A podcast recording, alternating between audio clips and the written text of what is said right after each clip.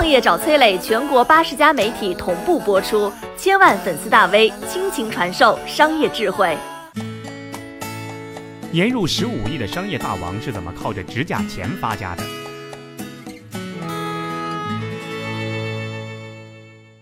一九九八年的五月一个中午，梁伯强无意之间拆开了一份前一年的旧报纸，看到了报纸上一篇“话说指甲钳”的文章，说咱们中国居然造不出一把好用的指甲钳。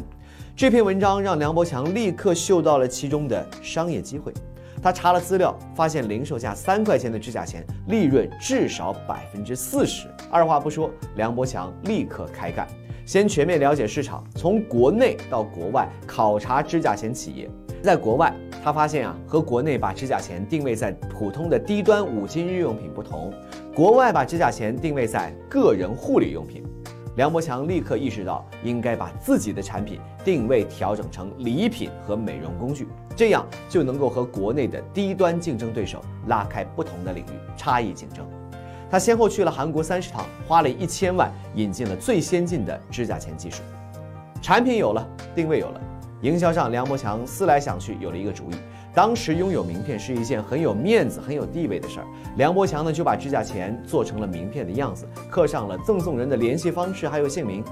当时看起来啊，这很实用，也很有新意，让产品一下子变成了可以送人的礼品，具备了社交的属性。这件事儿引发了一个大银行的注意。因为指甲钳的“钳”字儿跟“钱”字是谐音，特别吉利啊，所以银行呢就找到了梁博强，定制了指甲钳名片作为礼品送给信用卡的客户，一次下了三千万的订单，价值超过一个亿。就这么一个小小的营销创意，让梁博强的指甲钳成为了行业第一。总结啊，指甲钳大王梁博强的创业之路，首先。在生活当中的一份过期旧报纸上发现了商机，再加上深入一线做行业调研，让他做出了准确的创业决策。第二，产品上利用技术优势、定位差异切入全新的市场，避免和对手直接竞争。第三，营销上给产品赋予了礼品和名片这种社交属性，是他迅速壮大的关键所在。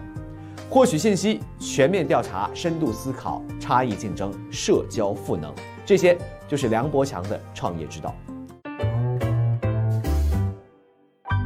你好，我是松南，是崔磊的合伙人。包括抖音、快手、百度、阿里、腾讯等等这些互联网公司，都曾经邀请过我们去分享创业方面的课程。我们把主讲的内容整理成了一套音频的课程，里面包含了如何创业、如何做副业、优质项目的剖析等等。相信对你会有所帮助。下拉手机屏幕，在节目简介里添加我的个人微信，这套课程今天免费送给你，快去领取吧。